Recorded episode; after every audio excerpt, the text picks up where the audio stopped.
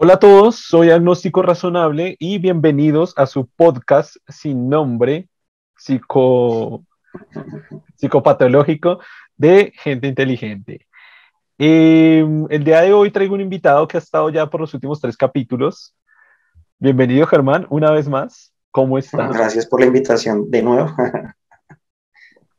Em, bueno, para contarle y contarles a ustedes también, me, me aplazaron la, la conferencia, la aplazaron una semana.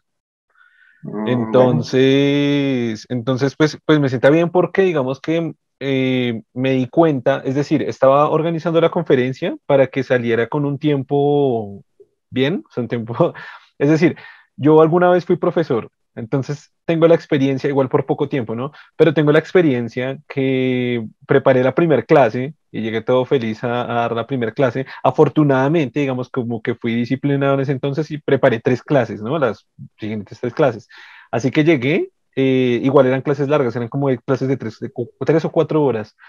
Llegué y puse mi primer clase, tran, seguí, los, los, seguí todo lo que había escrito de la primera clase, lo dije, lo hice bien cuando acabé la primera clase habían pasado 40 minutos.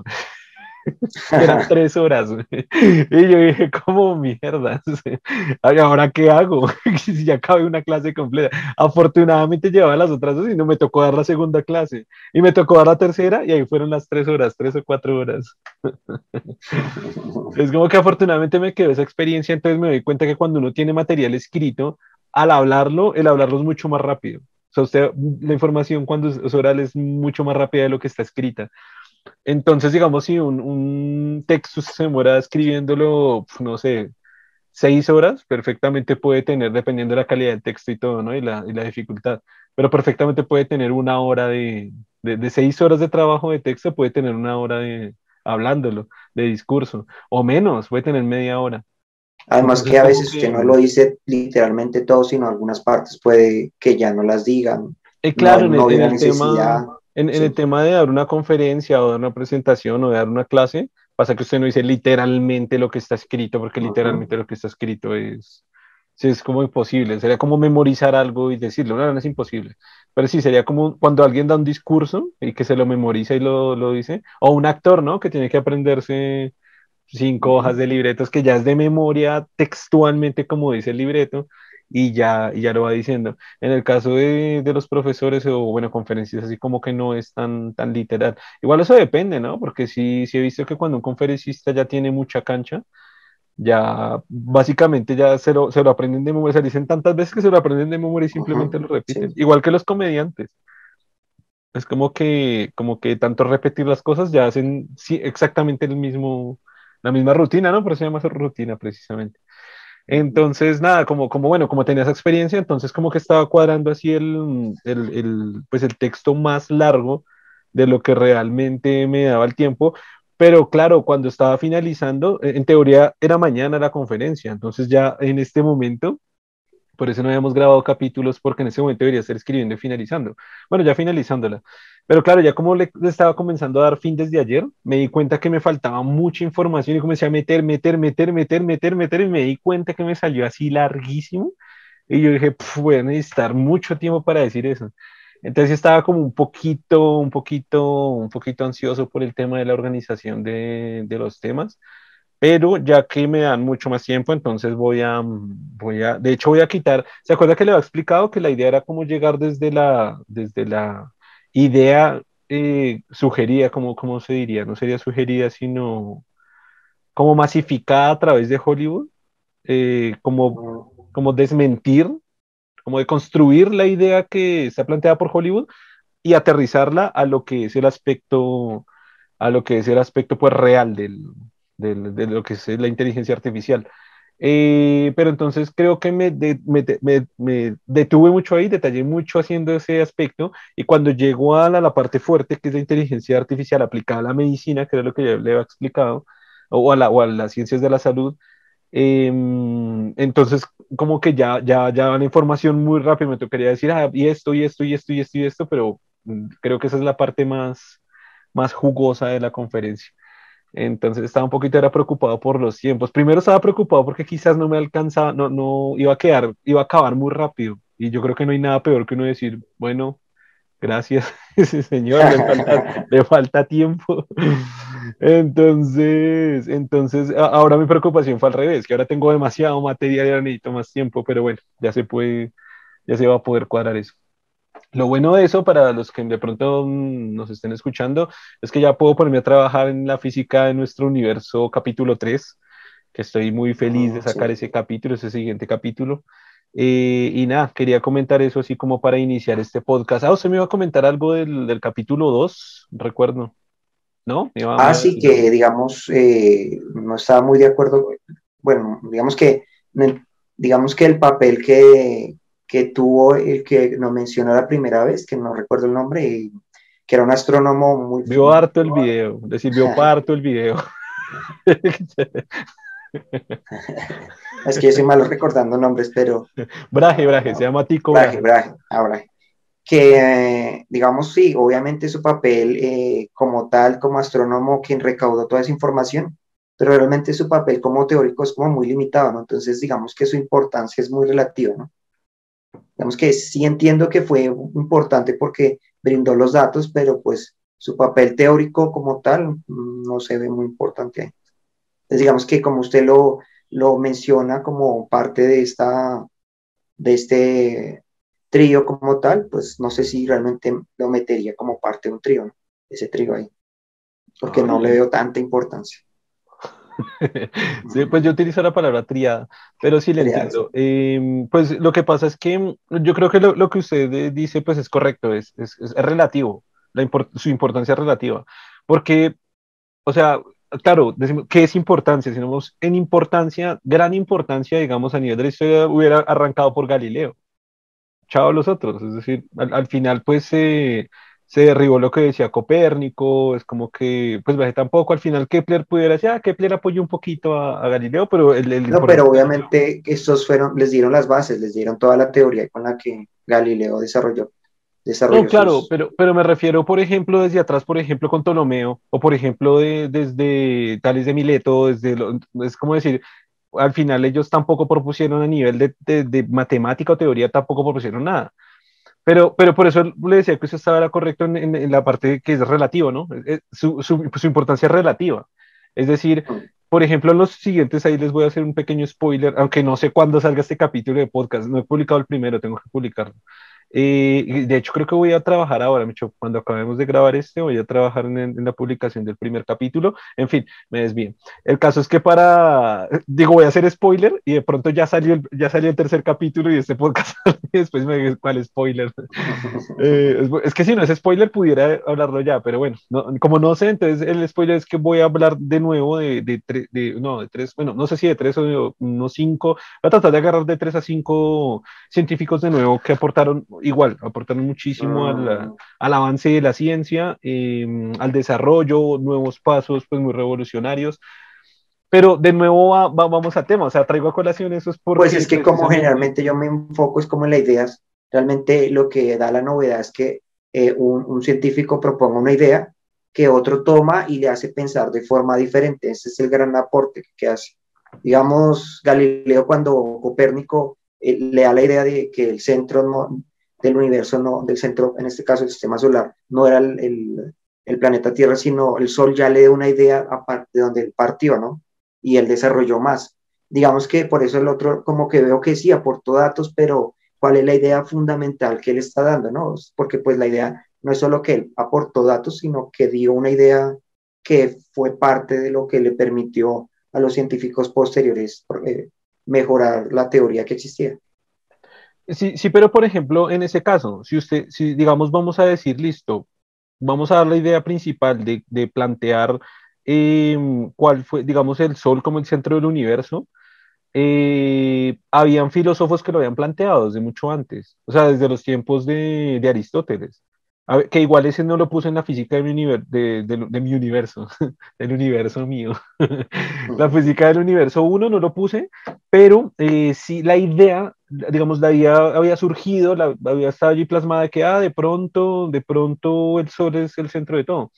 Si nos vamos, si nos vamos a ser muy estrictos y a, proponer solo quien originó la idea, hubiera puesto ese filósofo, que en ese momento no recuerdo el nombre, y directamente pasar a Galileo es que de nuevo, de nuevo repito, e, es, es, muy relativa la importancia, es decir, usted puede decir, claro, no, no es importante porque, bueno, no, no, no dijo tanto, o sea, no, no planteó tanto para el proceso de, del cambio revolucionario o tanto el aporte para el siguiente paso científico. No, o sea, digamos que ahí no, no en, en, lo que se ve en el documental no se ven esa, esa, como, cuáles fueron sus ideas en ese momento que lo hicieron tan importante. Digamos que su importancia se, no, se nota más como, como aportante de, de datos, de datos como tal. Sí, sí, no, no, sí, sí, lo sé, digamos, lo sé y, y, lo entiendo, o sea, entiendo su punto, entiendo lo que me está diciendo. Pero, pero de nuevo, o sea, como el punto que yo planteo es, que de hecho usted mismo lo dijo, y dice el relativismo de la importancia que tiene cada persona. Y, o sea, mm, de nuevo insisto con lo que estaba diciendo, es decir, si nos vamos a nivel de importancia, o sea, es decir, es que es súper subjetivo decir quién fue el más importante. Y, de nuevo, si vamos a lo más importante y más relevante en ciencia, tenemos que pasar, pues Galileo, o sea, arranquemos con Galileo, quizás un poquito Copérnico, Galileo, y de ahí para arriba pasemos a Newton directamente, y ya pasemos, no sé, a Faraday y pasemos a Newton. Obviamente estoy exagerando un poco y mm, quitando un, montón, pero casi, casi que sería así. Quizás entre Faraday, o sea, entre Newton y Einstein, habría, no sé, eh, Faraday, quizás eh, Coulomb, quizás... Eh, eh, la plaza, o sea, quizás uno que otro, pero no más.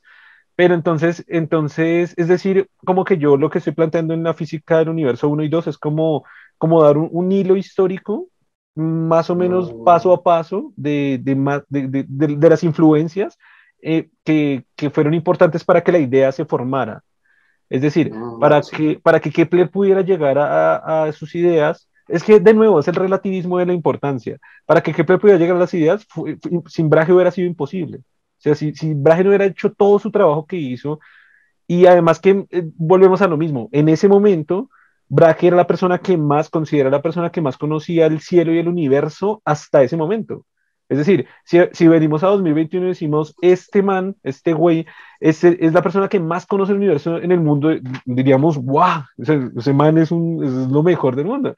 Y quizás en, 2000, en el 2200 alguien dice, ah, no, pero es que él solo recopiló datos con los, con los telescopios más grandes del planeta, con el Hubble y con el James, que va hacer una super noticia científica, se va a lanzar ahorita el James, o ya se lanzó, uy, no sé. Bueno, digamos que con el Hubble y el James reunió toda la información y otro güey llegó y pum, sacó una teoría. Me dice, no, el, el, que, el que conocía el universo y el que reunió la información pues no hizo nada y el duro pues fue el que, el que, el que sacó la teoría y la fórmula. Y, y, pues sí, pues también puede tener razón, ¿no? Porque es decir, el otro solo la reunió, pero es que de nuevo es como, como la relatividad de la importancia. Quizás en ese momento fue muy importante, quizás para nuestros tiempos ah, no fue tan importante.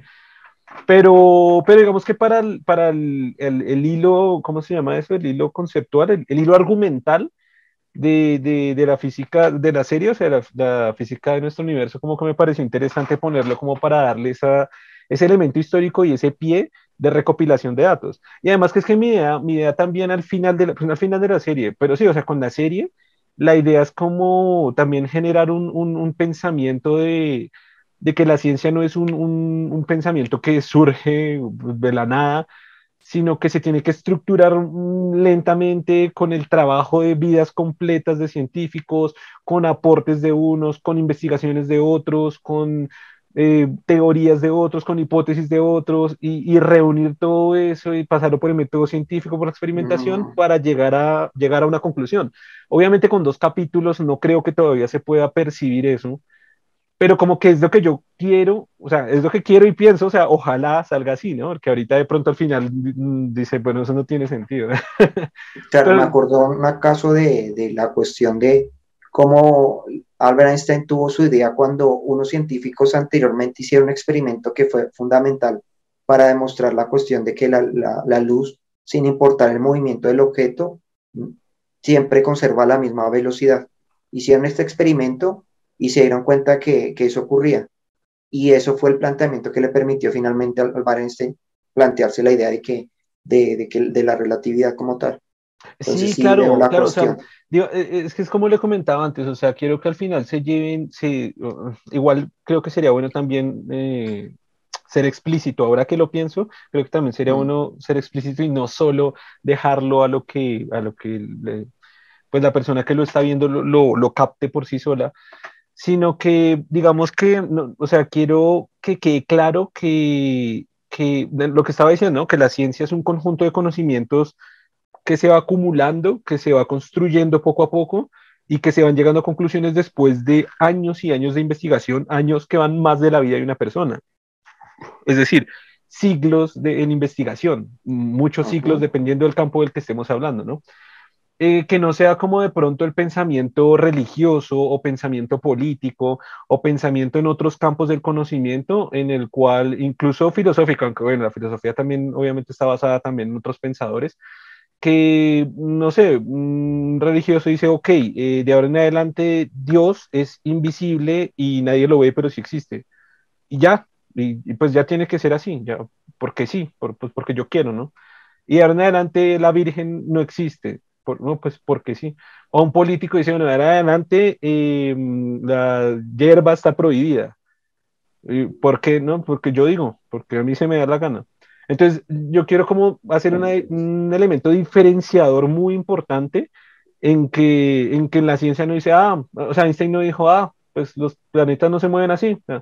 No, no, es que no, no, la gravedad no es una fuerza porque yo digo.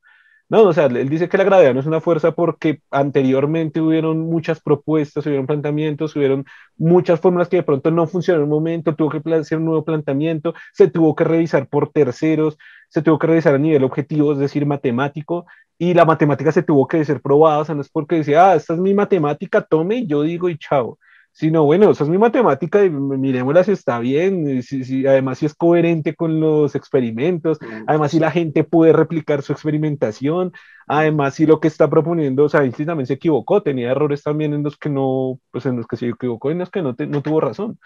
Y, y, es normal, y así es la ciencia. Entonces, como lo que quiero plasmar a través de la serie que, incluso una persona puede ser importante solo por recoger, recolectar datos y pasárselos a otra persona que con, en la siguiente generación, una vida después, o sea, si, si reunió datos por 80 años, alguien 100 años después de que él se muera puede recoger esa información y, hacer algo con esa información. No es como, ah, yo me inventé ahora una información y de aquí comienzo a trabajar de, de la nada, ¿no? Obviamente también es un poco, un poco de tema de discusión en el caso de, de, de, los nuevos tipos de investigaciones o nuevas ciencias que hay, que siempre, siempre va a haber un campo de investigación que parta desde cero, ¿no? Es decir, en algún momento tuvo que la geología comenzar a, a, estudiarse de ceros y a proponer nuevas ideas desde, desde, el cero, desde la nada, ¿no? Pero, pero, por ejemplo, si ahorita vamos a hablar de geología, también hay una historia lo mismo, igual que la geología de ciencia, ¿no? También es como lo mismo de la mecánica cuántica, cuando aparece la mecánica cuántica empieza un nuevo, nuevo campo que con nuevas con una matemática que intentar explicarle todo, ¿no? Es casi que parte, digamos, la física que se conocía, la física Newton, newtoniana, digamos que ahí está, hasta ese momento funcionaba, con la mecánica cuántica es un nuevo planteamiento, ahí hay una partición realmente entre la física moderna y, y este tipo de física, y la cuántica que es muy diferente. Exactamente. Y, y, aún así, por ejemplo, hay que establecer y tener en cuenta ya todas las formulaciones que ven en la física clásica anterior. Es decir, todo esto apliquémoslo acá, yo, ok, no sé, postulado 1 no sirve, 2 no sirve, 3 no sirve, 4 no sirve, 5 no sirve, pero no fue como de la nada, no fue como, ah, yo me invento aquí una nueva física porque quiero, porque se me da la gana, sino probemos todo esto, ok, no sirve, vamos a la experimentación, ok, no dan los resultados, vamos a esto, ok, lógicamente ni siquiera tiene sentido, vamos a tratar de explicar ahora sí a partir de esto, con, con base en lo que ya hay de alguna forma y tratar de, de sacar una nueva física o una nueva matemática que explique pues de aquí para allá todo el tema. No, y, si seguimos hablando ahorita, sí sería, creo que sería bueno también hablarlo de, de, de, la serie de la física de nuestro universo. Em, igual, igual quiero como, digamos, en, la física de nuestro universo 3 quiero seguir como con la, con la línea que llevaban 1 y 2, ¿no?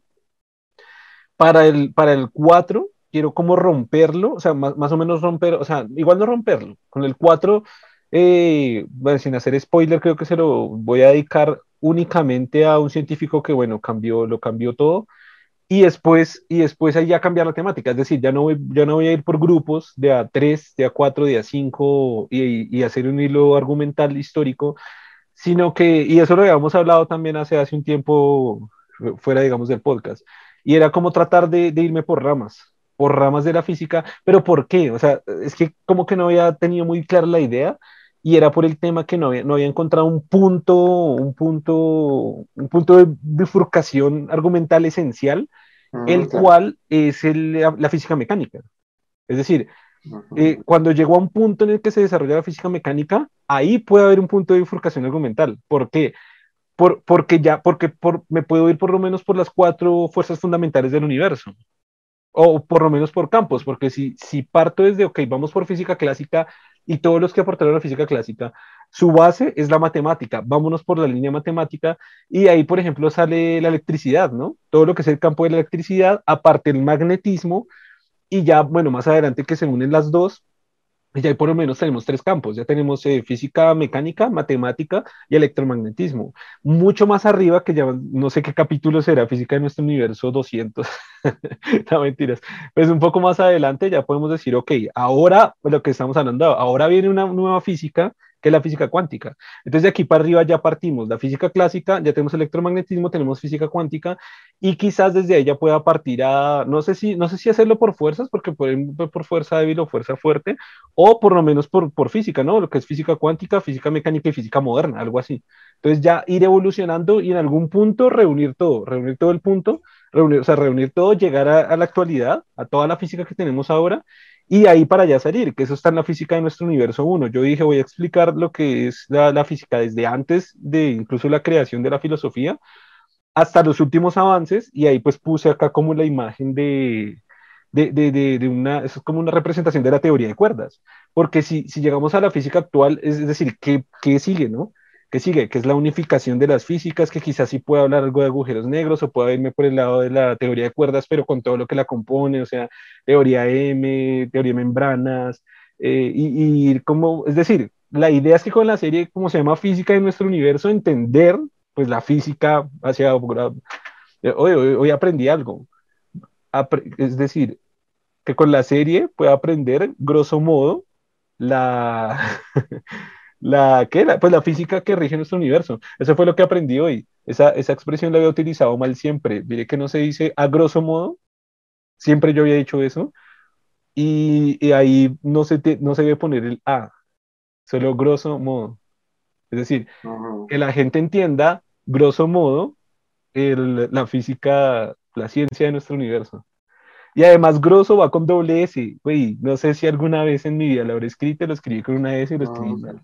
Es una palabra en latín. Es que además esa palabra, pues, aquí, aquí se aprende de todo, aquí se aprende hasta ortografía. Eh, eso no es ortografía, eso qué sería, bueno, es como ortografía, ¿no? Sí, además, sí. además, siempre se debe escribir con cursiva. Siempre que se escriba grosso modo, que va con doble S, va con doble S, es que, güey, no sé cuántas veces lo escribí mal. Me siento avergonzado con, conmigo mismo. Pues claro, porque es latín, sí. Ah, precisamente, viene del latín, eh, se escribe sin el A y se debe escribir con cursiva. Entonces, aquí en este podcast de, física, de gramática, de, de ortografía, de, latín.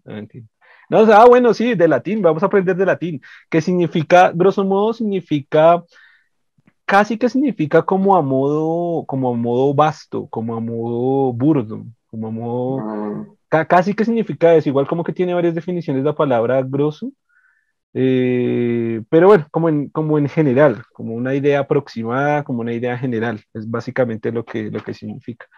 Pero sí, mire, estaba utilizando la palabra mal. Es como... Sí, casi que a grosso modo es casi como, a grosso modo es casi como decir... Eh, eh, ya, ya, ya, lo dijo. No, como lo, no tanto lo, como en general, sino como muy burdamente, muy, muy superficialmente, algo así, como muy burdamente, muy superficialmente entenderlo. Sí, sí y, lo digo así porque tampoco pretendo dar una clase de física magistral, es decir, obviamente al, querer entender ya bien la física, pues hay que estudiar física, ¿no? Pero bueno, eh, también es trabajo de divulgación científica, ¿no? La divulgación científica no es que alguien sea un experto haciendo fórmulas matemáticas, sino pues que se entienda esas fórmulas matemáticas que significan en, precisamente, grosso modo, que significan en lenguaje burdo, en lenguaje normal, en lenguaje, en palabras normales y no técnicas, sino complejas. Pues eso es lo que quiero y pues ahorita voy bien, desde hoy ya arranco, arranco a trabajar en, el, en la física de nuestro universo 3, a ver, a ver qué tal sale, a ver qué tal, A ver qué tal He estado recientemente también haciendo eso de ver muchos videos de, de diferentes físicos y claro, explican conceptos que, que, uno ha entendido muy mal porque pues digamos que el conocimiento se ha basado en lo que, en lo que se dice de la física clásica, pero esos conceptos son muy diferentes en la física moderna, desde lo que es la masa, desde lo que es la gravedad y así, cosas así, y entenderlos realmente, ¿no? Así, claro. Como que ahí más o menos los intentan explicar. Y es interesante porque le plantea cosas que uno, que uno no, digamos, como mucho es contraintuitivo, eh, pues uno no, no lo entiende de esa manera, ¿no? La física, digamos, mecánica es muy intuitiva en la forma que se explica, es entendible porque, pero la otra tipo de física, la moderna, es más complicada de entender. Muchos conceptos no, no son, no se pueden experimentar en el mundo real, como para que usted los entienda. O no, los percibe usted de esa manera. Sí se pueden experimentar en el mundo real porque tocaría entrar en un mundo ficticio. Pero, pero el modo de experimentación es, no, o sea, yo creo que lo que usted quiere decir es que no se, son fenómenos que no se expresan en la vida cotidiana, más que en la vida real, es en la vida cotidiana. Cotidiana. Que claro, con la física mecánica entendemos lo que es aceleración, altura, desaceleración, movimiento parabólico, caída de cuerpos, etc. Eh, pero con la física cuántica, claro, estamos hablando de superposición, de onda partícula, de, de superposición de onda partícula, ¿qué es eso? Entonces, no, que no está en la vida cotidiana ese... sí, exacto, en la vida cotidiana, sí en la vida cotidiana que sea lo que iba a decir. Ah, yo iba a decir otra cosa de, otra cosa del lenguaje. Ah, bueno, que no, espérate antes de que se me olvide. También lo que está pensando lo de termodinámica es importante porque también en la termodinámica, en sus leyes, cambió mucha la física moderna porque no se comporta de la misma manera. Entonces, digamos que también hay un rompimiento con la termodinámica. Cuando se estudió, digamos, su comportamiento no funcionaba tan bien como funcionaba con, en otros fenómenos físicos. Entonces, digamos, también para que lo tenga en cuenta. ¿sí? Pues es, una buena sugerencia, como para tenerlo en cuenta con, el, con lo que le digo de, irme por, por las ramas. De, irme por las ramas, pero irme por las ramas suena, suena, lo contrario, suena como irme por allá, por, no el por, por el punto central, sino por las ramas.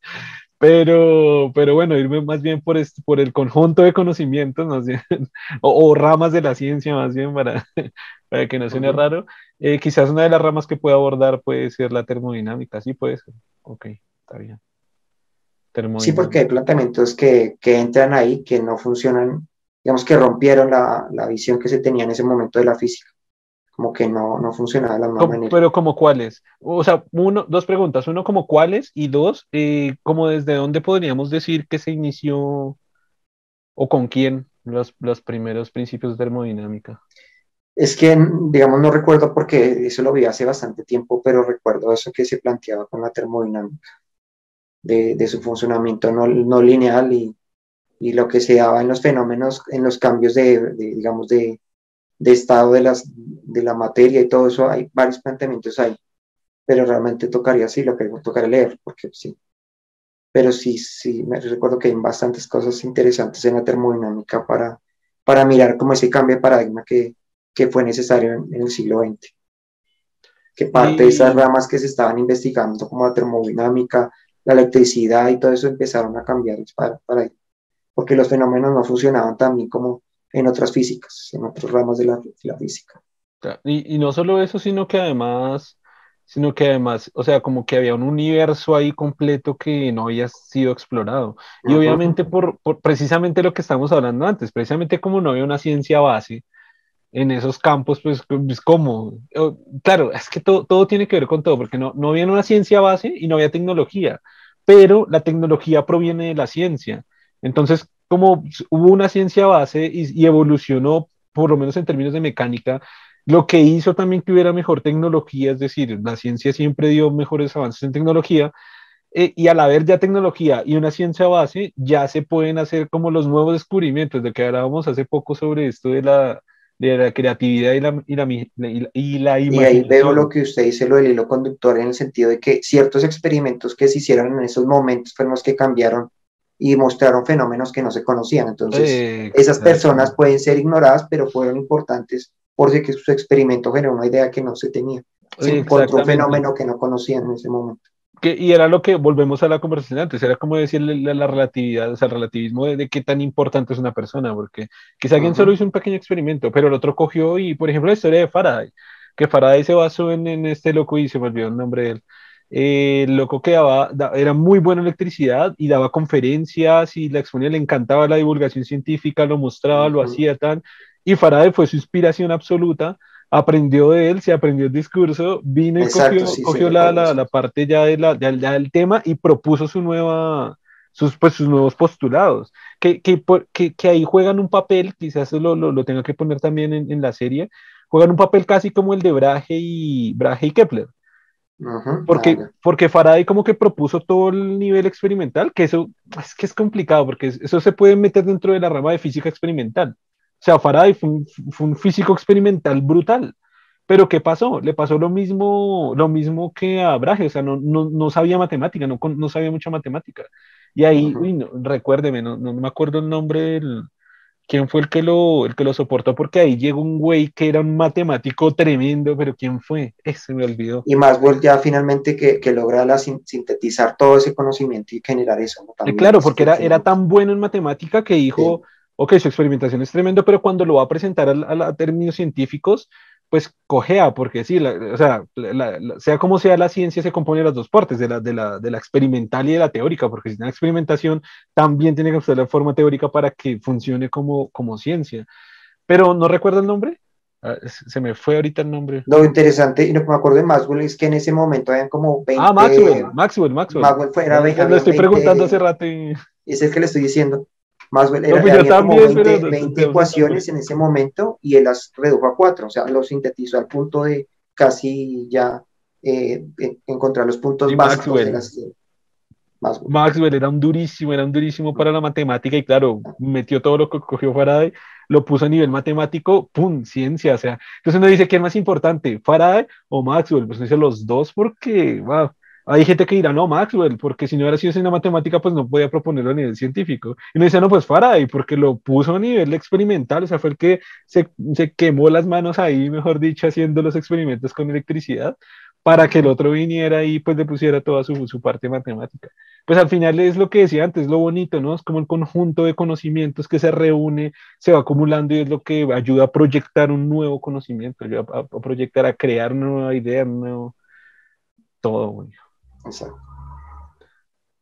Y, ah, bueno, iba, ah, bueno, me queda a mí una cosa pendiente, pero le quería preguntar, usted dijo que estaba, que estaba siguiendo unos youtubers, eh, recomiendo, recomiéndenoslo aquí a nosotros para el podcast.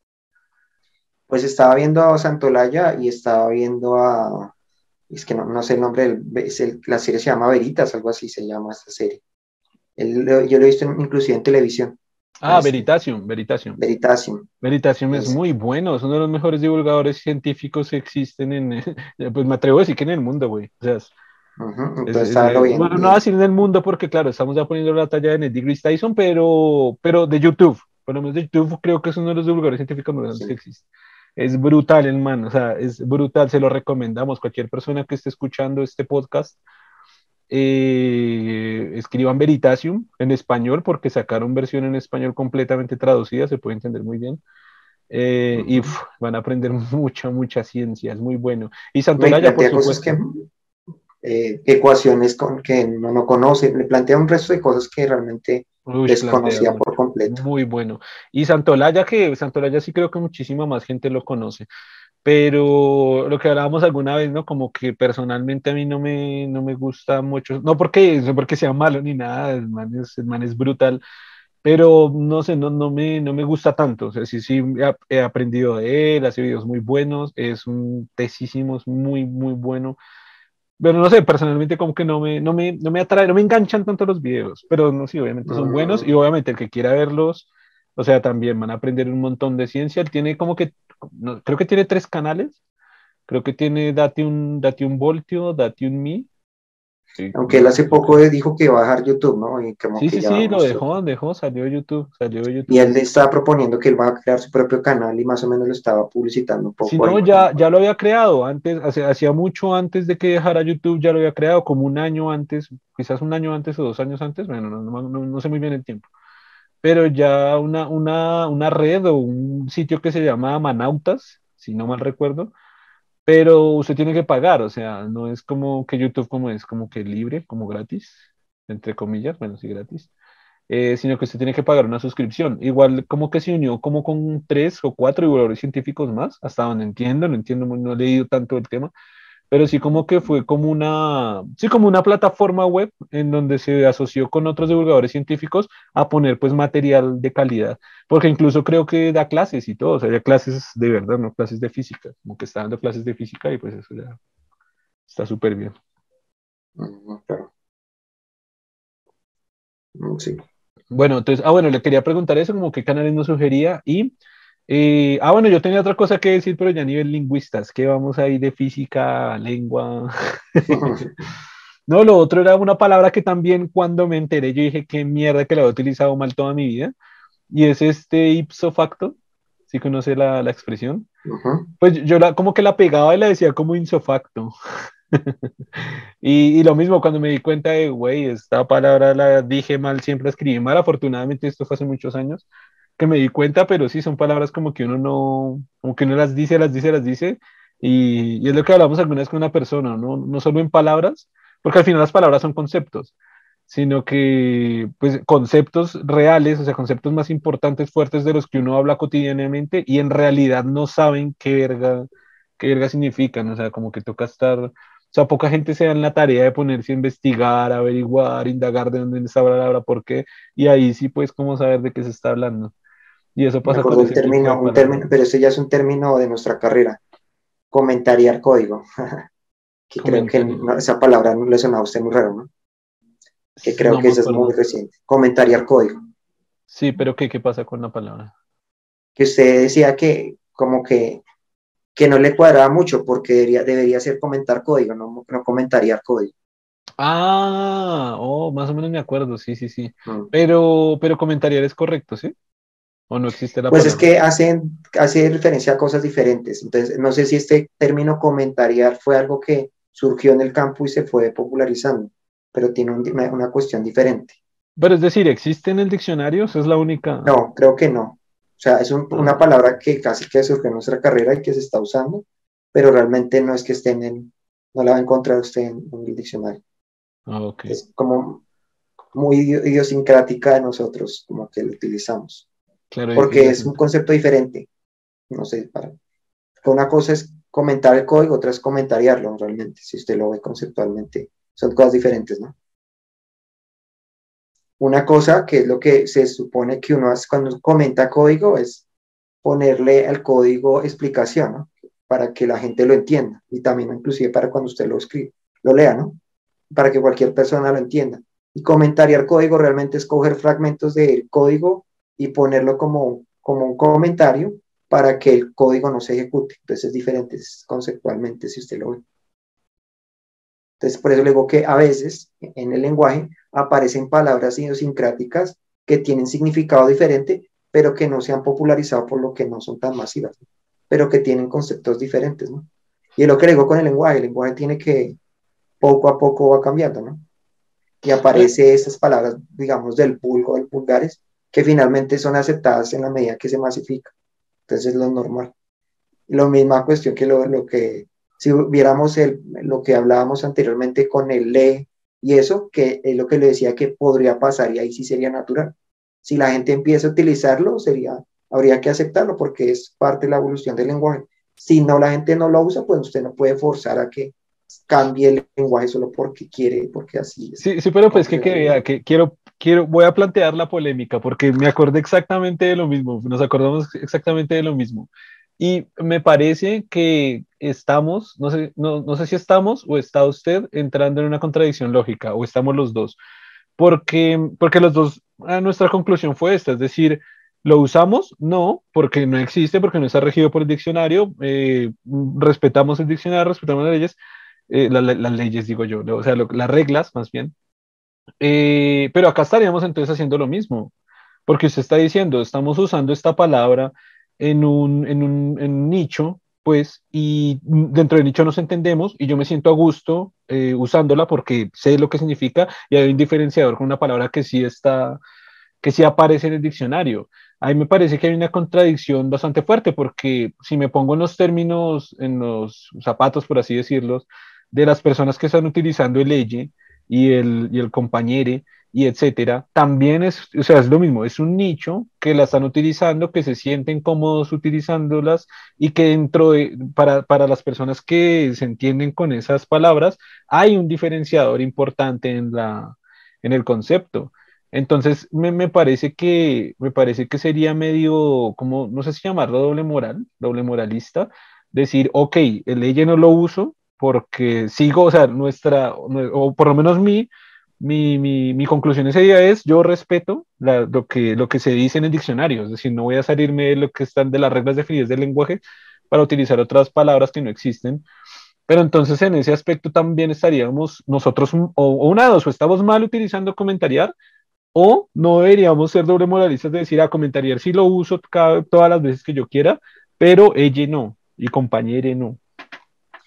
Sería más si, digamos, usted estuviera con una persona que no pertenece al nicho y prefiere utilizar, comentar el código y lo quiere con, lo quieren los dos contextos que tenemos, no puede usted imponerle como, como parte de su nicho. No, es que como usted está refiriéndose a esto, debe decir comentariar. No, ahí yo no lo puedo imponer. Y de hecho, lo entendible para ella y lo que conoce es comentar. Entonces, ella puede, esa persona realmente no la puedo forzar a que diga el otro término, ¿no? Estoy diciendo que es algo que utilizo en mi, en mi nicho, pero no lo puedo imponer. No, es algo que se pone en mi nicho porque es algo que contextual, que conceptualmente son dos cosas diferentes, entonces lo utilizamos para aclarar nuestro nicho, pero no pueden ponérselo a la otra persona, a no ser que la, yo diga, eh, usted quiere, digamos, utilizarlo. Y entonces ahí, ahí sí, y que sería, digamos, si fuéramos al mismo debate, supongamos lo mismo, que digamos, no, vamos a utilizar un tercero, ¿no? Para que cuando hablemos en plural eh, sepamos específicamente de quién estamos hablando. Entonces, cuando utilicemos las, las, entonces, ah, es femenino. Cuando utilicemos los, masculino. Y cuando utilicemos les, ninguno.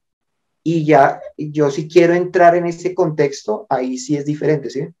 Pero entonces yo tendría que dar, entrar en ese contexto como tal y aceptarlo como una nueva forma de comunicación para entrar en ese nicho y comunicarme con ese nicho.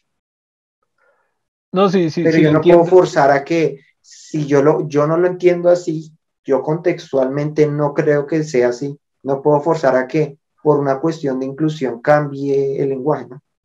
Esa es la cuestión ahí. No, sí lo entiendo y estoy de acuerdo. O sea, el problema finalmente la imposición, finalmente, porque como todo el lenguaje va a evolucionar, pero, la imposición es un problema. Déjeme, déjeme hablar en el podcast. o sea, estoy de acuerdo, estoy de acuerdo, hasta ese punto estoy de acuerdo, pero voy a corregirme a mí mismo. hay un error en el planteamiento, o sea, yo lo planteé, o sea, el planteamiento está mal, ¿por qué? Porque estamos hablando de una palabra, es decir, usted y, y bueno, nuestro nicho utiliza comentariar y todos nos entendemos perfectamente a qué estamos refiriéndonos. Sin embargo, si alguien de nuestro nicho, o sea, porque está mal planteado, si alguien de nuestro nicho dice no lo use así, no quiero usarlo así, uno diría, va, pues bueno, está bien.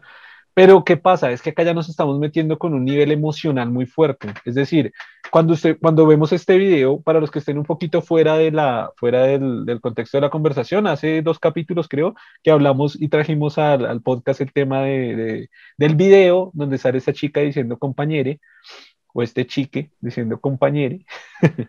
Eh, entonces lo trajimos a colación para la discusión, llegamos a una conclusión y hoy estamos retomando esa discusión de nuevo. Entonces, ahora sí continúo con lo que estaba diciendo. Es decir, en este video, esta, esta persona, vamos a decir esta persona, eh, se siente ofendida y, y, su nivel emocional, pues ella está llorando, está súper frustrada. Tengo que mostrar el video, Germán. Pero bueno, ya después de mostrar el video, esta persona está llorando, está como gritando, está frustrada, diciendo, llámenme compañera, no me digan compañera. O sea, siente como frustración, siente como rabia, siente. Entonces, mi planteamiento, por eso digo que es una corrección casi para mí mismo, porque mi planteamiento desde el comienzo estuvo mal en el hecho de que mm, ah, para nosotros esa palabra, pues al final es una palabra y ya, para ella lleva una connotación emocional fuerte que, no sé, pudiera afectarla a, nivel emocional, quizás, ¿no? ¿no? No aseguro, pero a ver, como que pareciera que sí la puede afectar a nivel emocional. Entonces no podemos decir, ah, no, no podemos, la comparación pienso que está mal. Es decir, con lo que usted dijo estoy de acuerdo, yo también, o sea, lo dijo bien. Pero claro, no podemos decir que, que nosotros o cualquier nicho utilice una palabra X, es decir, incluso en regionalismos, ¿no?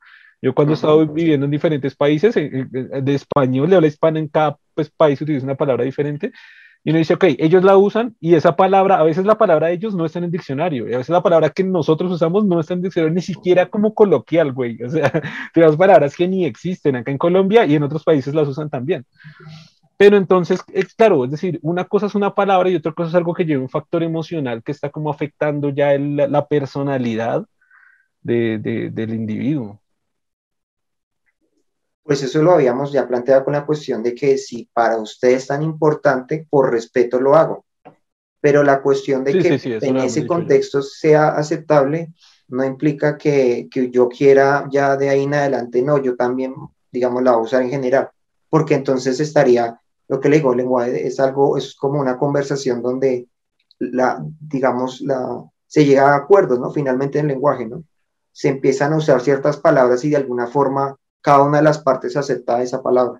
Entonces usted no puede decir, no, ahora no, yo tengo que hacerlo con todos porque digamos que yo no lo puedo imponer. Tiene que finalmente volverse algo parte de lo cotidiano para que finalmente yo la empiece a usar. Sí, no me acuerdo, creo que, así, no, así me moleste la palabra, así no me gusta el contexto, pues la empiezo a aceptar. No, no me acuerdo si ese día planteé la, la, pregunta que le voy a hacer ahora, creo que sí, pero si algo, pues la repito y es, si esa persona a usted le dice, dígame, dígame, compañere. Yo diría que no hay problema. lo que no haría es que de ahí en adelante. Sí, creo que se la dice, creo que se la antes. Creo que le hice la pregunta. Sí, creo que sí, sí. Digamos que esa parte ya la hemos. Sí, sí, bueno, ya para no volver al tema, pero, pero está, está chévere traer ese, ese, pedacito de la discusión, estuvo bien. Eh, bueno, cambiando de tema, eh, usted creo que nos iba a comentar algo del, Ah, o al fin que, o al fin no encontró nada, no sé. Creo que nos iba a comentar algo. Bueno, teníamos un tema pendiente hace dos lo que encontré, sí, lo que he encontrado, porque realmente no es que lo haya buscado, digamos que llevamos, llevamos tres capítulos hablando de lo mismo y no llegamos a la conclusión.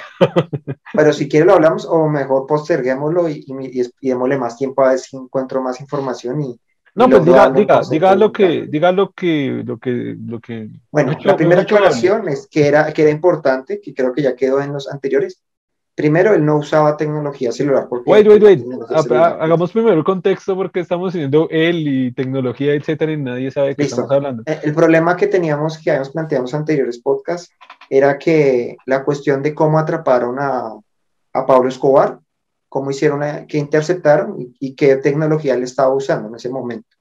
Entonces, primero tenía la idea de que él utilizaba celular, lo cual no era, no era correcto porque en ese momento no existía esa tecnología, por lo menos aquí en Colombia. Entonces no había, no había esa posibilidad. Entonces, la primera aclaración con eso es que él lo que le utilizaba era telefonía inalámbrica, o sea, lo que ya conocemos, ¿no? Un teléfono inalámbrico era lo que él usaba para comunicarse. Entonces, esa es la primera aclaración. Entonces, no, no era celular, sino con, con teléfonos inalámbricos, era lo que él usaba.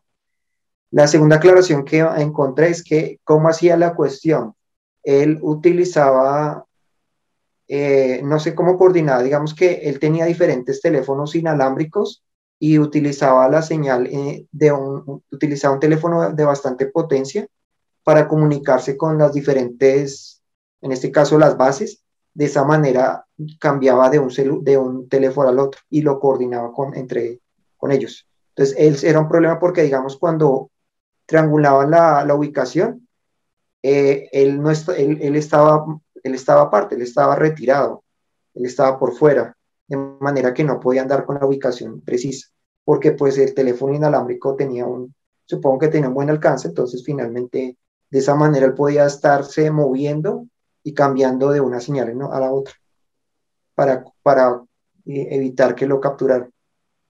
esa era su estrategia, digamos. Pero, ¿qué le iba a decir? Hay una, no sé, me puse a pensar ahora que la señal de radio para comunicación tiene que tener una, un límite, un límite bastante bajo. ¿Usted sabe cuál es? Mm, no sé, e, en los inalámbricos, porque él utiliza, no sé qué tecnología él usaba, de pronto tenía un teléfono bastante costoso que le daba un Porque, porque es decir, la, la, señal de radio AM es, nacional. La FM puede llegar a una ciudad completa, pero para comunicación, o sea, de ida y vuelta, yo no creo que sea tan grande como para una ciudad. Yo creo que el rango debe ser muy corto, ¿no? Supongo yo. No, ¿no? sí, pueden ser, digamos, de, puede ser que 20 metros, pero podría ser suficiente para que no lo triangularan. si fuera solamente Si él se está moviendo en todo momento y cambiando de un auricular a otro.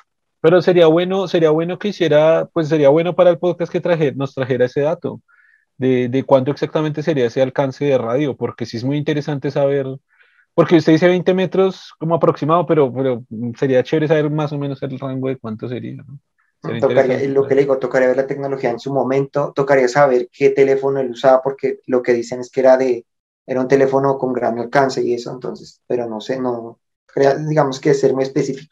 Digamos que esos detalles no los dan, tocaría buscar artículos muy específicos, porque esos detalles como que no son importantes, a la gente no, digamos que lo que le interesa es más la historia que esos detalles técnicos como tal. Sí, no, sí lo sé, pero, pero a mí me interesa el dato técnico y estoy seguro que hay gente que nos está escuchando. Güey, es que ni siquiera sé cuánta gente nos estará escuchando. Estoy seguro que van a ser cinco personas. Bueno, esas cinco personas estoy seguro que hay uno que va a querer saber. ¿De qué alcance hablábamos? Exacto, sí. ¿Cómo se hacía la triangulación? Bueno, pues sí, sería interesante, sería muy interesante, la verdad porque hablan de que la triangulación la hacían a partir de radares de tierra y aire, entonces cómo lo combinan, todas esas cuestiones. Este es el podcast de gente inteligente, de gente inteligente se habla de todo. sí, en serio, o sea, en, la página Gente Inteligente va cultura general, política, sociedad, sociopolítica, geopolítica, gente inteligente, science, pues ciencia, agnóstico razonable ya es bien religión, es que sea agnóstico razonable es bien.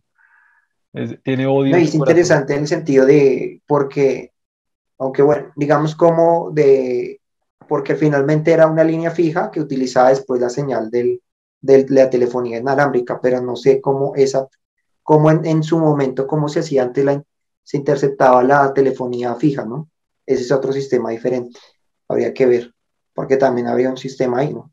Eso fue lo que hablamos en ese capítulo, que ahorita no recuerdo si fue el... Esto sido el primer ¿Cómo capítulo. se hacía la triangulación en esos momentos? No sé. Yo, yo, porque creo que pues es más conocido en la señal celular, pero no sé cómo se Exacto, exacto. Y, eso, eso creo que fue lo que hablamos en el primer capítulo. Y en el primer capítulo, en un momento yo planteé, yo dije, güey, o sea, si, si lo pensamos ahora, que, que yo le dije que me sentía como estos niños que que le pongan como un niño de 10 años y le ponen un teléfono fijo y no, no, sabe cómo utilizarlo, y le ponen un computador así de, de, torre y no, no, sabe cómo prenderlo. Me sentí igual, porque, es decir, desde ahora puedo imaginarme más o menos cómo es una triangulación y tal, porque uno tiene una, una teoría conceptual de cómo funciona. Pero cuando me vuelvo en el tiempo y digo, uff, ¿cómo, cómo, ¿cómo hacer un rastreo de una línea fija? Es, como que no me da, no me da la imaginación de, de, de cómo, cómo, o sea, cómo, es que es como por un, un, cable de cobre y una línea de frecuencia súper baja, cómo llegar al punto, es que me, se me hace re complicado, o sea, me hace re complicado, pero claro, pues, debe ser mucho más fácil, obviamente, pero no lo entendemos, ¿no? Sí, quizá sea más fácil, ¿no? sí, y lo que le digo a los sistemas en ese momento, o sea, eh, los rastreos de telefonía hacían, ya se estaban haciendo hace tiempo, entonces no, no algo desconocido. Y eh, sí. sí, sí, sí, exactamente. Y... Claro que, digamos, no, de pronto, aunque lo conocemos más, pero de pronto con la celular pareciera ser más fácil, pero no necesariamente, no se sabe, no, no sé la verdad. Ok, se me acaba de ocurrir algo, y es que normalmente en la, en la línea de cobre, pues tiene que llevar un nivel de información muy bajo, que no voy a atreverme a decir de cuánto, pero tiene que ser por el orden de los kilobytes, quizás 20 o algo así. Y ahora se me acaba de ocurrir esto, no sé, toca investigarlo, que quizás por la línea de cobre con un nivel de información tan bajo que pueda llevar, no sé, un par, un par de bytes, eh, lo único que necesita llevar es, o sea, ¿qué información se necesita llevar para marcar? El número de teléfono. Usted no necesita más. cuando usted emite la llamada, usted necesita llevar un código, que es el número de teléfono, para que llegue al punto final. Se me acaba de ocurrir que si intercepto la llamada y, y agarro ese bit o ese par de bytes o no sé cuánto será eh, de información, ya sería algo muy manual, se me acaba de ocurrir algo muy manual, y es decir, Germán tiene su número 7777777, eh, y ya por registro manual en las hojas decir, ah, la dirección de él es como las páginas amarillas, ¿se acuerda? Que las páginas amarillas, pues está, claro que páginas amarillas era información comercial. Aunque en el caso de él era más, era más complicado. Y, las páginas blancas era información residencial, ¿se acuerda? Entonces, como decir, ok, si agarro ese, ese, ese byte de información y Germán con este número lo tengo clasificado en esta dirección, ya hacerlo muy manual, ya no es por un buscador ni nada, y decir, ok, él, está, en esa ubicación. Se me acaba de ocurrir, pero ¿qué iba a decir? Ah, no, que le iba a decir que mm, en caso de él, eh, lo que se hacía era la señal de la voz, la tenían digitalizada y, sabían bien la frecuencia de, esa manera cuando se emitía ese tipo de onda como tal, como el patrón, eh, podían saber que estaba hablando esa persona. Entonces, en el caso de él fue diferente.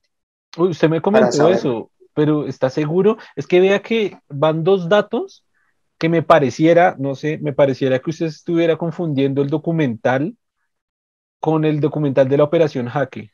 Porque el, el documental de la operación Jaque. No, eso es lo que leí en este artículo de, de, semana que hablaba de eso. eso que le estoy diciendo es de semana pero de la operación hackeo, es que, ah, es que las dos cosas. No, de la operación para la captura de, de, Pablo Escobar. Las dos cosas que me acaban de mencionar me suenan mucho porque para la operación hackeo sí tenían la frecuencia de voz, que por eso fue que ellos la pudieron cambiar. La frecuencia de voz del, de la conexión entre los dos guerrilleros. Pero en el, o sea, las dos cosas me suenan de. Y la triangulación por avión sí la hacían con la operación Jaque. y para las ondas de radio, porque como de la comunicación en la selva, esa sí era por radio. Pero la de, la de Pablo Escobar no me suena así. Pues voy a buscar el documental para esa parte, pero lo que le estoy leyendo, lo que estoy contando, sí es lo de lo que leí en, en, el artículo de semana. De Pablo Escobar. De Pablo Escobar. Lo de, pero, pero ¿qué más o menos lo contaba de como él tenía diferentes, como supongo, eh, tenía un, teléfono potente y como él eh, utilizaba la señal y, claro, triangulaban la posición, pero cuando llegaban solo encontraban la base ningún auricular, porque él, estaba retirado, mucho más retirado, y lo hacía, parece que en diferentes casas. Entonces, finalmente no lo podían, no lo ubicaban así. Porque obviamente si pueden entrar, finalmente una señal fija está en una, posición, ¿no? Finalmente. Pero entonces, como él no estaba ahí, sino él estaba retirado con el teléfono inalámbrico, pues no lo podían capturar. Y, y como esa es la parte de la estrategia que él utilizaba. Y lo que le digo, sí, eso lo leí ahorita, que era que ellos llegaban y encontraban el, la base y, la antena al máximo, pero no encontraron ni el auricular ni a él. No, no, no, pero yo me refiero a lo de la modulación de voz que usted dice. Que no, digitalizar voz, no, lo de que habían cogido y digitalizado su, la frecuencia de su voz. Por eso. Para poder eh, saber cuando, cuando interceptaban las señales si, la, esa, si él estaba hablando en esa señal que ellos interceptaban ya. De esa manera, pues servía porque si él cambiaba de, a otro teléfono, pues rápidamente encontraban la, la, otra señal porque pues miraban todas las señales y encontraban ese patrón entre todas las señales. ¿Ya? Esa es como la forma, porque como él estaba cambiando de teléfono en teléfono, entonces, pues era difícil porque, no sé si recuerdan las películas que cuando dejan de hablar, que ya no lo pueden rastrear supuestamente, ¿se acuerdan? Ah, sí, como que tienen dos minutos, algo así, para, ¿qué tan cierto será eso? No creo que es ficción y es lo que le digo. Y si esa tecnología ya la tenían desde Pablo Escobar, esa debe estar mucho más avanzada. Lo que, hacía, lo que hacían es lo que le digo. Él cortaba la señal y perdían la señal, pero rápidamente, como tenían el patrón de la voz, encontraban la nueva señal, dónde estaba, dónde estaba, en qué línea estaba nueva. Y de esa manera continuaban rastreando. De esa manera evitaban, pues, perder la señal, porque si pasa que si él colgaba, pues se pierde la señal en ese momento. En el momento que deja de hablar, se pierde la señal y ya no pueden triangularla pero si encuentran nueva señal, pues continúan la operación de triangulación. Es la forma como lo hacen. Pero bueno, lo, sería, me tocaría lo que le digo, buscarle, buscar el documental a ver si lo encuentro, porque no, hace tiempo y ya no, no estoy seguro, creo que fue Discovery, o no sé si fue en me tocaría mirar. Y me toca mirar si lo publicaron, ¿no? Porque no sé si esté en YouTube como tal. ¿Sabe, que leí en un, hablando de este tema, sabe que leí alguna vez? Eh, que la operación Jaque había sido falsa. Ah. Y, los que rescataron fue, fue pura chepa. No, no, no, no. Fue, fue, un pago, fue un negocio que hicieron entre la guerrilla y el gobierno. Ah, y les pagaron una cantidad de plata brutal. Y de hecho hay como las pruebas de que, de que estos guerrilleros dónde están, que no se vuelve a hablar del tema, de que, de que esa, esa, esa, eso que hicieron de que cogieron lo que usted decía, ¿no? el rango de voz que ellos tenían y falsificaron la voz con esa modulación de voz, que eso es imposible hacer. También sacaron unas pruebas de que como lo inmovilizaban en el avión, era como un taser, y como que le hicieron la taser a una de los videos de ese mismo tiempo con esa misma operación, con un taser estaban intentando probarlo con una gallina y no fue capaz de electrocutar la gallina al taser y está el video ahí, se ve. O sea, la fuente que lo vi, es, me acuerdo que era confiable. A ver, voy a ser sincero, me acuerdo que era confiable, pero en ese momento no me acuerdo cuál fue la fuente. Lo, lo cual no me da un grado de credibilidad muy alto, pero eh, si, si escuché eso estaba más o menos documentado. O sea, que voy a buscarlo de nuevo a ver qué tan, qué tan fiable es la fuente, ¿sabes? Porque decían que la operación jaque fue falsa todo, o sea, que todo fue un complot, o sea, que se pagaron un montón de plata hicieron tome sus miles de millones, obviamente se va a la cárcel para que haga el, pues que el mundo vea que está en la cárcel, tome un montón de plata, ustedes se capturan, ustedes dan a mis, a mis rehenes, les arreglamos la vida, ustedes salen y van a tener, ah, eso, que, que les daban otra identidad y tenían otra vida completamente diferente en Estados Unidos, y de hecho daban la cantidad, algo así como con dos millones de dólares, una cuestión así súper gigante, dos millones de dólares, un millón de dólares, se va para Estados Unidos, eh, nueva vida, nueva identidad, le damos una casa en un muy buen barrio, muy buena ubicación, le damos un muy buen carro y se olvidan de todo. Y, sí o no. Entonces como que intentaban hacer el rastreo de esos guerrilleros y no los encuentran. O sea, no está en ninguna cárcel ni en Colombia, ni en Estados Unidos, en ningún lado. No tengo, no tengo, no estoy asegurando aquí nada, no estoy diciendo nada, pero sí sé que lo leí, sabe que para el siguiente capítulo número 5 voy a, voy, a, voy a leerlo, voy a traerlo a ver si es una fuente realmente confiable o fue o es una teoría de conspiración de esas que andan por todo lado y estoy cayendo en ello. Sí. Ah, bueno, listo. Y bueno, teníamos, teníamos otro tema pendiente, creo. Me parece que eran como dos temas pendientes. El otro era, ah, bueno, usted ha planteado la cuestión de la, lo que, la, la emocionalidad versus la racionalidad. Uy, vamos a hablar de eso ahora. ¿Cuánto tiempo, ¿cuánto tiempo llevamos? Creo que llevamos como 45 minutos, 40. Sí, supuestamente es hasta las once y media máximo y ya Ok, no, no, o sea, no, es decir, por una hora y media vamos a dejarlo como máximo. Y pues, ok, ¿y leyó algo del libro? No me acuerdo qué me dijo. Un poco, sí, como que busqué, sí, más o menos, mire. ¿Quiere plantearlo? Planteémoslo, porque creo que es largo. ¿Sí, lo planteamos? Pues si quiere, ahí más o menos. Si, acaso el próximo ya lo profundizamos bien. Listo, listo, planteemos de profundicémoslo y lo que sea. Eh, voy a dar un contexto. Eh, Germán y yo estamos haciendo hace unos meses un, ¿cómo se diría? Como un trato entre nosotros de intercambiar libros y leerlos y hacer más o menos como semanalmente un pequeño resumen de lo que ha leído uno, que ha leído el otro. Así los dos nos complementamos de información nueva de lo que ha leído el otro y la idea era, claro que vamos un poco lentos con eso, ¿no? La idea era acabar ese libro y que usted continuara con otro y yo acabar ese con otro. No ha acabado el primero y este no ha acabado tampoco ese. Ah, ah, de hecho, yo iba, yo iba a leer dos libros en el tiempo que usted leía uno. Exacto, sí. Porque, el mío era muy denso y yo dije que, pues, que lo haría lento. Exactamente. Vamos un poco mal con eso, pero la idea está muy buena y de hecho es una muy buena idea que le sugerimos a la gente que, que, que la haga, sea quien sea que nos esté escuchando eh, si es muy buena idea como que intercambien libros o se pongan la meta de leer, eh, si quieren leer, ¿no? Que siempre, pues, en Gente Inteligente siempre recomendamos muchísimo, muchísimo la lectura, es decir, la lectura es lo, no sé, pienso que es esencial, es fundamental para, para abrir su mente, para tener más cultura, para quizás poder cambiar la forma de pensar, para tener más vocabulario, para conocer más. Había un escritor que decía ahorita se me va a olvidar la frase, como siempre. Soy, malo para las frases. me, encanta, se me quedo con la reflexión de la frase y la aplico y me gusta, pero se me olvida la frase como tal. Decía, los límites del lenguaje son los límites del pensamiento. Una persona que no lee, no tiene lenguaje, no tiene lección, no tiene palabras, por lo cual tampoco va a tener mucho pensamiento, ¿no? Entonces, es decir, como que la lectura fomenta todo, fomenta el aprendizaje del lenguaje, nuevas palabras, del léxico, cultura, abre su mente, puede tener nuevos conceptos, nuevos pensamientos, nuevas ideas, eh, conocer de historia, saber información. Entonces yo, yo siempre recomiendo mucho la lectura, pues a través de la página Gente Inteligente. Eh, pues ahora que tenemos acá el podcast de Gente Inteligente, que no le, ponemos, no le hemos puesto nombre todavía, quisiera también hacer esa recomendación que no sobra. Pero algo que de pronto no mencionó que es importante y aclarar es, lo que pasa es que cuando usted aprende una nueva palabra, no es solo que aprende una nueva palabra, sino es un nuevo concepto, una idea que, al, que en su momento usted no tenía, porque si se, si se especifica una palabra para un concepto nuevo, el conocer esa palabra le está permitiendo a usted conocer un concepto, una idea que usted no tenía. Entonces, cuando, usted lee un nuevo libro, está conociendo conceptos que usted no tiene porque son palabras que se construyeron para un concepto que, que no existía en su momento y que usted está aprendiendo en el momento que lo lee. Por eso es muy importante, porque usted está, es lo mismo que, que muchas veces recomiendan cuando le dicen que usted aprenda un nuevo lenguaje, porque en el lenguaje, en otros idiomas hay contextos y palabras que tienen significado en, en ese, en, en, ese lugar, porque es un concepto que existe ahí. Entonces, ese nuevo concepto se le está abriendo.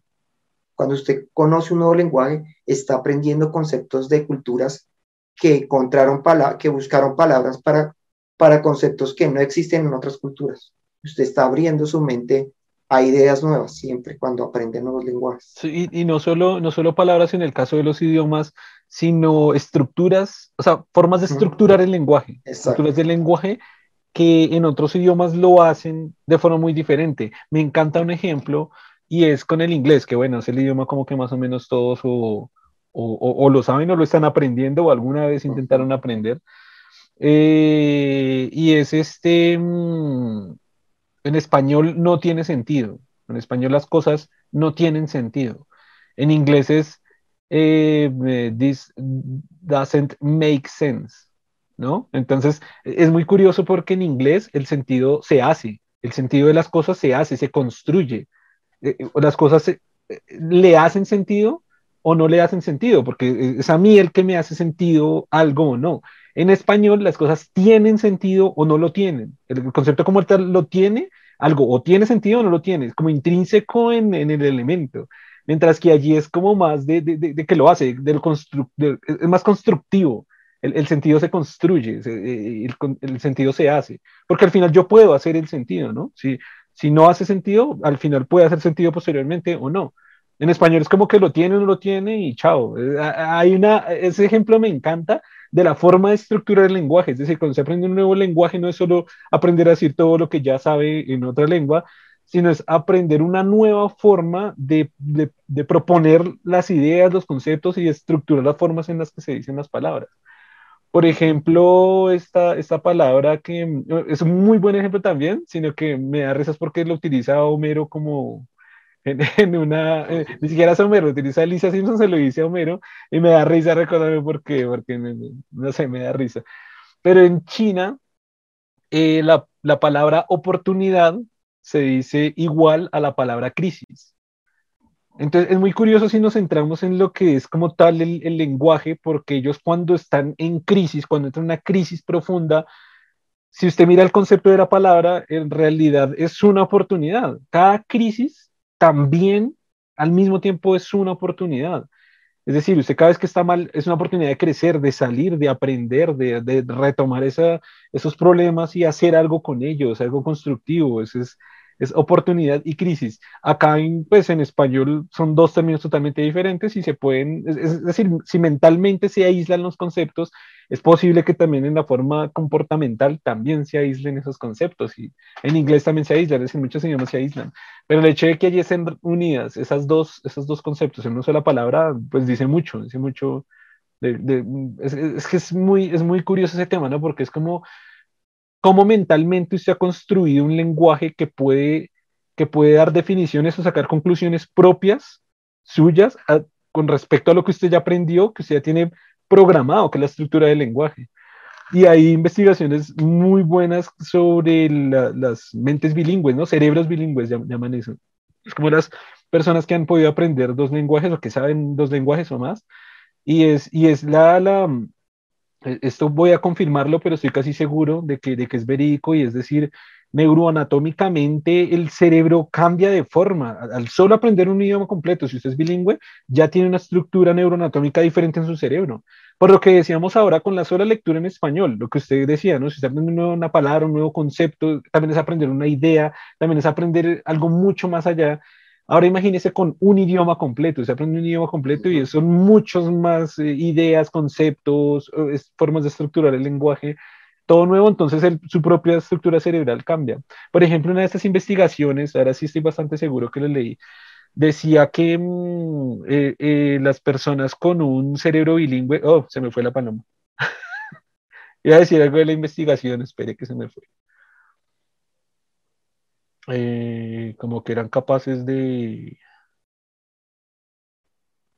Ah, ok, eran capaces de racionalizar mucho mejor las ideas cuando se pensaba en el segundo idioma.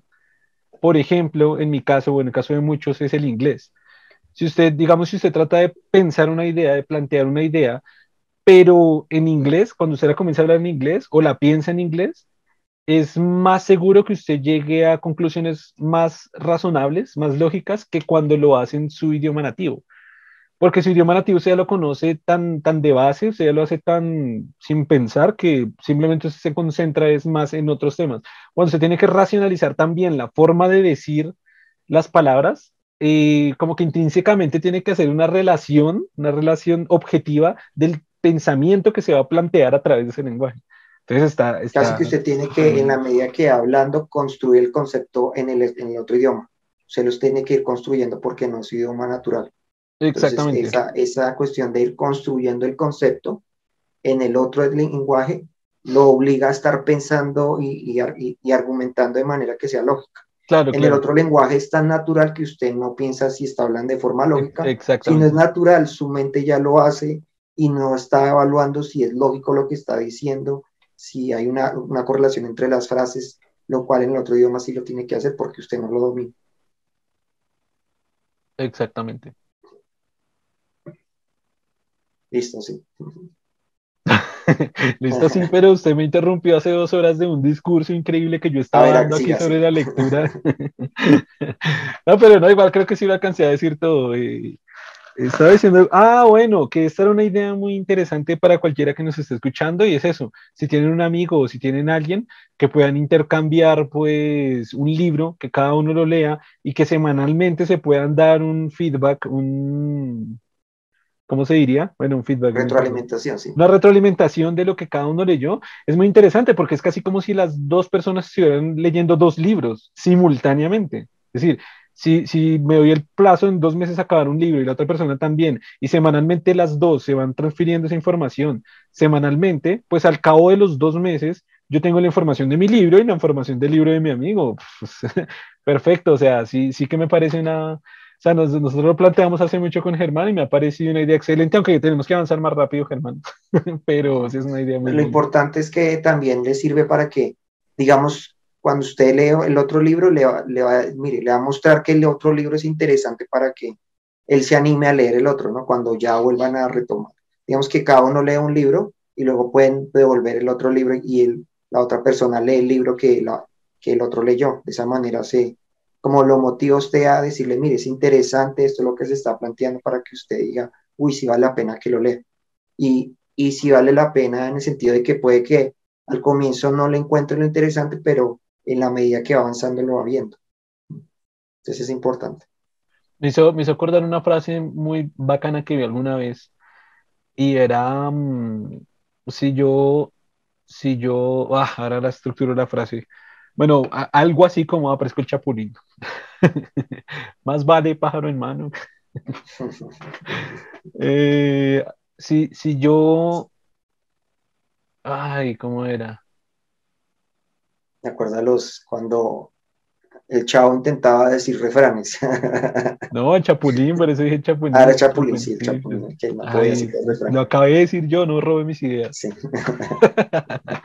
Entonces era, eh, a ver, si yo, si yo tengo, ok, ah, ok, si yo tengo una manzana y usted tiene una manzana, ¿cuántas manzanas tengo? no mentiras. si yo tengo una manzana. Y usted tiene una manzana, eh, y intercambiamos, ah, esa era, si intercambiamos la manzana, es que, es que era al revés, no, no era manzana, usted tiene una mandarina, yo tengo una manzana, usted tiene una mandarina. e intercambiamos, vamos a hacerlo a nivel Colombia, usted tiene una guayaba y yo tengo una curuba. Hay que meterle sabor colombiano a eso. Estas son frutas colombianas, por si alguien no sabe qué verga son sana. Pues es que en eso sí yo tengo confusión porque no sé cuáles son. Es que como hemos traído tantas frutas aquí a sembrarlas, no sé cuáles son endémicas. El, el, gringo no sabe qué es una curuba. No, me refiero que no sé si realmente esa es autóctona. O sea, si es endémica realmente, no podría uno decir de pronto, sí pero... la sembramos aquí hace tiempo, pero de pronto no es endémica. Pero yo digo que no. Cuando uno habla de colombiana, yo nunca sé si eso sí es cierto, ¿no? Porque muchas frutas son traídas y entonces no sé. Obviamente aquí las hemos consumido durante mucho tiempo, pero no sé si son endémicas o las trajimos y las volvimos ya como parte de nosotros. El gringo. No, pues es que al, final, al final, la curuba es colombiana. no, pero es que al, final es una generalización siempre. ¿Por qué? Porque usted, si yo digo una fruta es colombiana, estamos eh, especificando el territorio a un nivel geográfico. Y entonces si cruzo la frontera 10 metros y sea la misma fruta porque son las mismas condiciones climáticas, ya no es colombiana, es ecuatoriana o es venezolana. Y, es, o sea, es de la región, no, no puedo decir es colombiana porque es de la región, normalmente tropical, y se consume y se produce a nivel Colombia. Si fue traída o es endémica, no tengo ni idea. Puede que sí, pues puede por que el mismo problema tenemos con el café. El café, aunque es muy conocido, es muy conocido realmente, eh, realmente si se ve endémicamente es africano. Entonces, pues fue traído aquí a Colombia hace tiempo y se volvió prácticamente nacional pero eso no implica que, el, que sea endémico, ¿no? Esa es la cuestión. Sí, no, estoy de acuerdo, estoy de acuerdo. Pero por eso digo que es, es, complicado porque, digamos, uno dice, listo, el café es colombiano. Diga, desde cierto tiempo por acá, el café es colombiano. Pero de nuevo, si, si por ejemplo Brasil es un productor de café grande, y, pero bueno, estoy ya un ejemplo muy grande, pero si, si la fruta, digamos que solo sea a nivel de frontera y cruza la frontera, Alguien, alguien que viva ahí, que sea de un pueblo brasilero, o ecuatoriano, o brasilero, o panameño, me va a decir, no, no, no, no, no es solo colombiana, es venezolana. O, incluso en su realidad, él me podría decir, no, es que esta fruta es solo venezolana, no es colombiana. Y entonces volvemos al mismo tema. Y, y, y, si nos vamos más atrás, usted podría decir, no, es que ni siquiera es de ninguno de los dos porque fue traída. Entonces es como, es como una generalización que estoy haciendo cuando digo que es colombiana. Pero... vamos con el té británico. El té no, no es originario de allá, pero se volvió una bebida importante allá, pero realmente el té no es originario de allá. yo no, sabía, yo, no sabía yo, ni siquiera sabía que decían que el té era británico.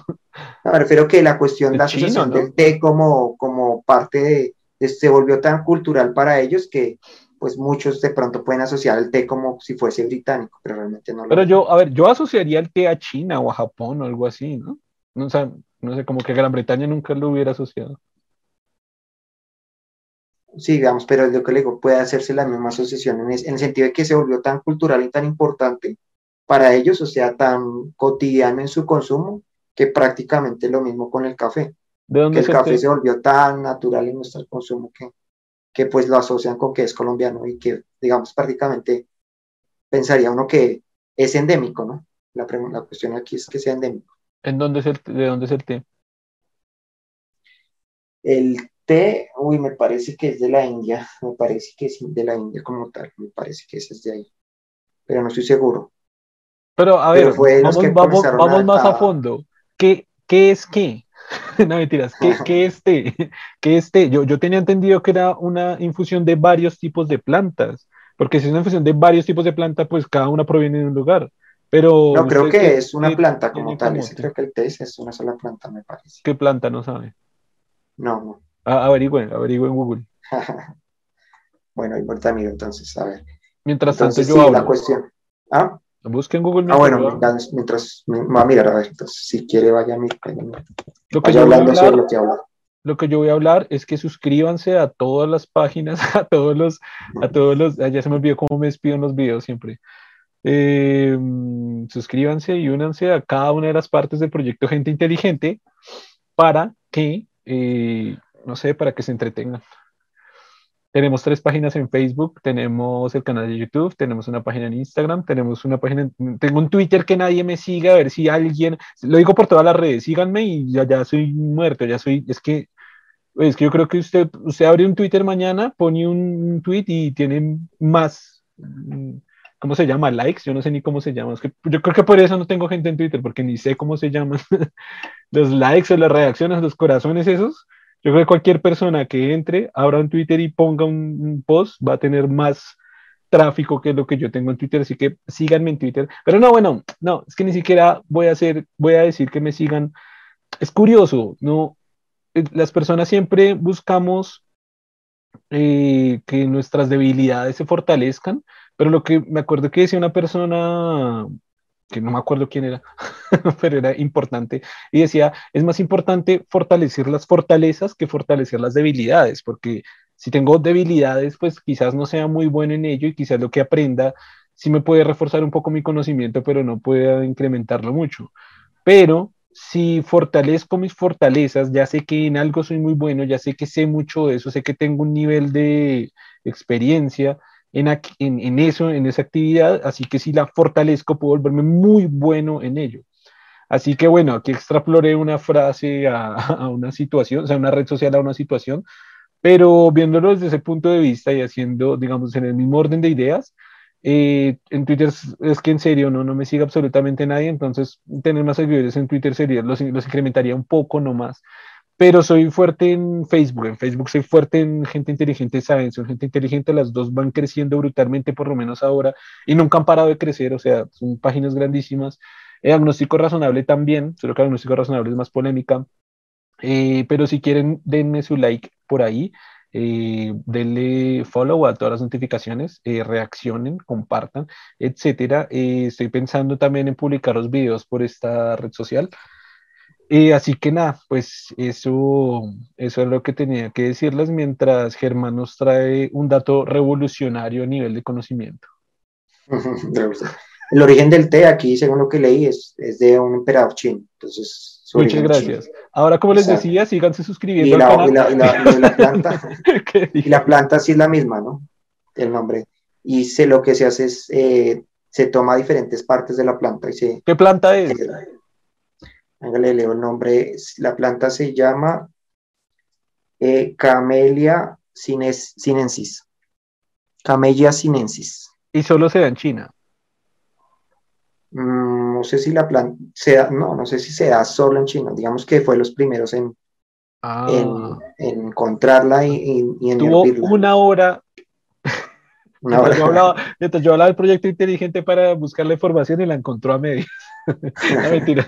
Pero digo, o sea, porque me puse a pensar, digo, si es de China, significa que todo el té que consumimos en todo el mundo viene de China. ¿O no? no supongo que la, estas plantas las pueden, las pueden fabricar. en diferentes lugares, claro. Todo capitalista, las pueden construir. Las pueden construir. las pueden sembrar en cualquier lugar. En diferentes lugares, no. no. No necesariamente solo ahí, ¿no? Claro, pero es decir, en Colombia yo no sé que se plante té y pues en Colombia sean, o sea, una variedad de plantas increíble. Y yo no he visto que se dé té, o, o sí de pronto lo que le digo también es competencia, digamos, no, los productores podrían sembrarla quizá, pero de pronto no es rentable, ¿no? ¿Cómo dice que se llama la planta? Camelias, Camelis sinensis. Venga, porque aquí, si busco la sola planta, supongo que me dirá, supongo que me dirá en, en que, uy, me salió un error. Aquí dice que la planta se procede del sur de China y el sudeste asiático. Eso era. Hoy se cultiva en todo el mundo, tanto en regiones tropicales como subtropicales. Ok, y nosotros somos tropicales. Oiga, qué buena pues en teoría podría sembrarla, sí, podría ser que inclusive aquí en Colombia se siempre, podría ser, no sé. Podría ser, pues, a ver, si es para tropicales o tropicales, creo que tenemos los dos climas. Exacto, hasta, donde podría ser, pero pues de pronto no sé si. yo nunca he escuchado, nunca he escuchado té colombiano. Té colombiano, no, sé, no he escuchado. Bueno, en fin, después de esta increíble conversación sobre el té, no, pero, pero mire, alguien que está escuchando este podcast ya aprendió de un poquito de física, un poquito de latín, un poquito de ortografía, un poquito de Pablo Escobar, un poquito de té. es cultura general, es cultura general. Eh, pero bueno, eh, ¿cuál es el siguiente tema? Señor Germán. Ah, bueno, pero no, yo creo que ya no alcanzamos. Era, estábamos intentando. Ah, no, creo que no, ya no, ya no nos diga absolutamente nada porque no nos interesa. No mentiras. pues sí, si acaso en el próximo miramos ya abordarlo bien. Creo que completamos una hora. Si no completamos una hora, estamos súper cerca a completar una hora. y creo que lo podemos dejar por acá. Sí, mejor. Más bien, si acaso sí lo quieren nombrar para, para que sepan de qué van a hablar, o, más bien en el próximo ya lo menciona. Para saber en el otro votamos todo el tema, porque igual usted ya planteó algo, ¿no? Que es un tema sobre la racionalidad y la emocionalidad, pero si vamos a dejar el contexto. Es que pasó que dimos el contexto y nos fuimos por las ramas en el contexto. estábamos, hablando de que el contexto era que Germán y yo habíamos intercambiado un par de libros y ahí nos pusimos a hablar de todo menos, de, menos, del, menos del libro. Entonces, em, hace poco llegamos a una conclusión muy, muy interesante. Em, también voy a dar contexto del contexto. Muchos en el proyecto eh, Gente Inteligente saben bueno, no sé si muchos, algunos, digamos que algunos del proyecto Gente Inteligente saben que uno de mis campos favoritos de la ciencia es la neurobiología. Eh, me encanta la neurobiología, de hecho el libro que está leyendo Germán es mío. Y, y, ah, bueno, y la idea es que hace un poco, hace como un mes, dos meses, eh, pues a través de lo que estamos hablando, de cómo está este retroalimentación que hacemos continuamente sobre la lectura de los libros, eh, llegamos a una conclusión muy, muy, pues a mí, a mí me parece una, conclusión como, bueno, una serie de conclusiones súper interesantes a nivel de neurobiología, a nivel de, de, incluso a nivel de comportamental, ¿no? De los seres humanos, de nosotros mismos, Em, donde se contraponen los argumentos de racionalidad y emocionalidad, desde la, obviamente desde el punto de vista neurobiológico. Entonces queríamos plantear acá como tratar de llegar a la misma reflexión, no sé si lo que le dije, hermano, no sé si vayamos a llegar a la misma reflexión, pero por lo menos tratar de, de, plantearlo, de explicarlo al modo que lo, que, lo, que lo entendimos o que lo hicimos ese día, pues para que la gente pues lo sepa, lo escuche, que, que no sé, me parece un tema pues muy, muy, muy, muy interesante. Entonces, no la reflexión, ¿no? Porque nos dimos cuenta de cómo, aunque nos pensábamos racionales, realmente nuestra emocionalidad estaba muy implicada, inclusive en el comportamiento entre nosotros. Entonces, es la reflexión en la que fuimos. No, pero este man ya dio el spoiler completo, ya no hagamos siguiente podcast, se acabó el podcast. Aquí se acabó el podcast. Ah, porque la cuestión, la discusión de por qué se da tal cosa, por qué, porque uno está predomina sobre otro, en qué circunstancias. No, no, sí, sí, está bien, está bien, pero bueno, ya que hizo el spoiler, sí, es básicamente, es básicamente, ya que dio el spoiler, pues sigamos con el spoiler. Eh, básicamente nos consideramos y estamos orgullosos, y incluso algunas personas suelen jactarse la raciocinio, el nivel de racionalidad que tenemos los seres humanos, eh, pero pues parece que nuestro nivel emocional es mucho más importante, mucho más grande, eh, incluye procesos neurobiológicos mucho más...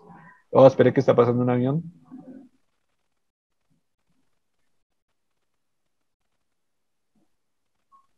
Ya.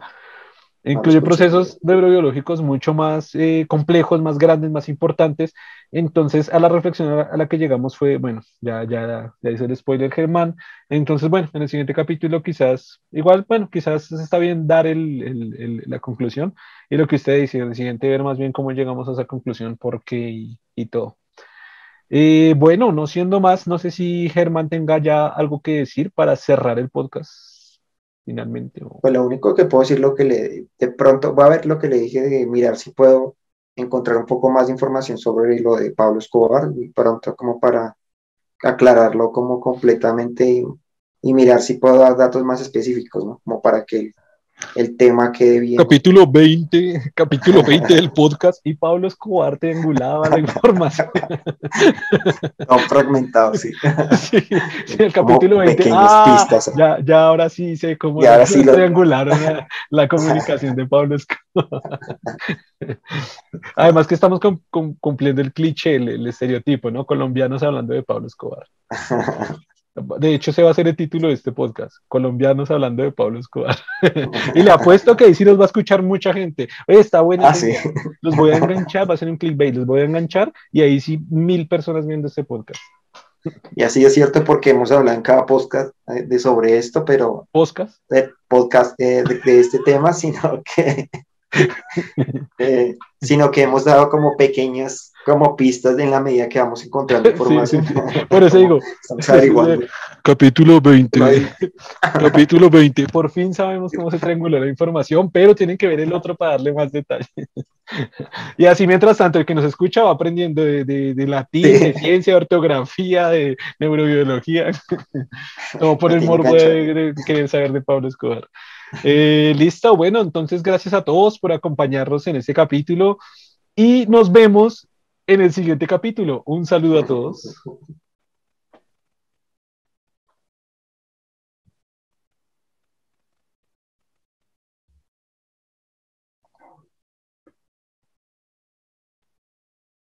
No sé dónde detenerlo.